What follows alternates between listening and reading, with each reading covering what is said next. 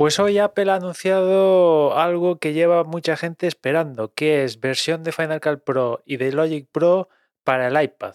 Y no va a haber que esperar mucho porque será el próximo 23 de mayo martes cuando esto ya empiece a andar y ya la gente se podrá suscribir a Final Cut Pro o Logic, ¿no? Porque esa es una de, las cosas a contar de este anuncio y es que van por suscripción en el iPad en concreto. Esto todo en dólares porque, a ver, bueno, yo no he hecho la conversión y tal, pero en principio al mes son 4,99 dólares, anualmente son 49 dólares. Esto tanto Final Cut Pro por un lado y Logic Pro los mismos precios, 4,99 al mes, 49 al, al año. El Final Cut Pro requiere mínimo un iPad con M1, mientras que el Logic Pro requiere mínimo un iPad con, con A12, ¿no?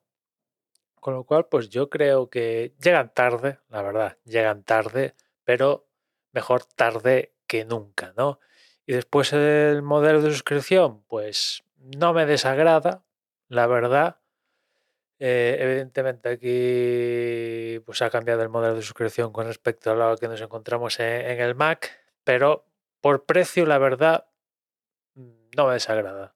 Cinco pavos por redondear al mes, el que lo quiero utilizar, 50 al año no me parece una, una bestialidad de precio. Me parece que está, incluso diría, muy bien, teniendo en cuenta las herramientas que te llevas por, por ese precio. Por cierto, un mes de, de prueba para nuevos usuarios, tanto Final Cut Pro como, como Logic, ¿no? Con lo cual, pues bien.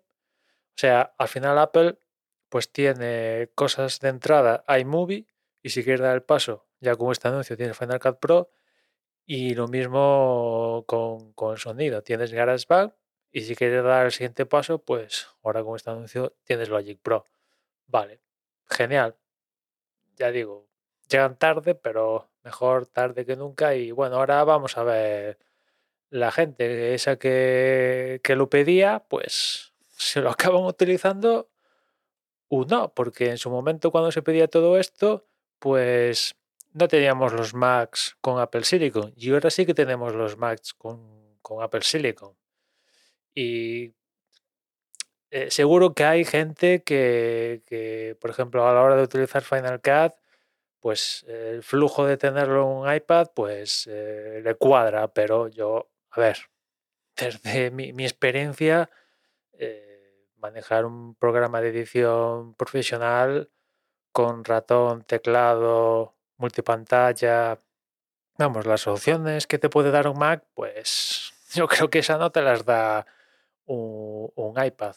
Pero hay flujos en los cuales encaja el iPad, pues pues seguro que sí, pero yo no, no, no me imagino a, a, Steven Spielberg mm, editando su próxima película en un iPad Pro, francamente, ¿no?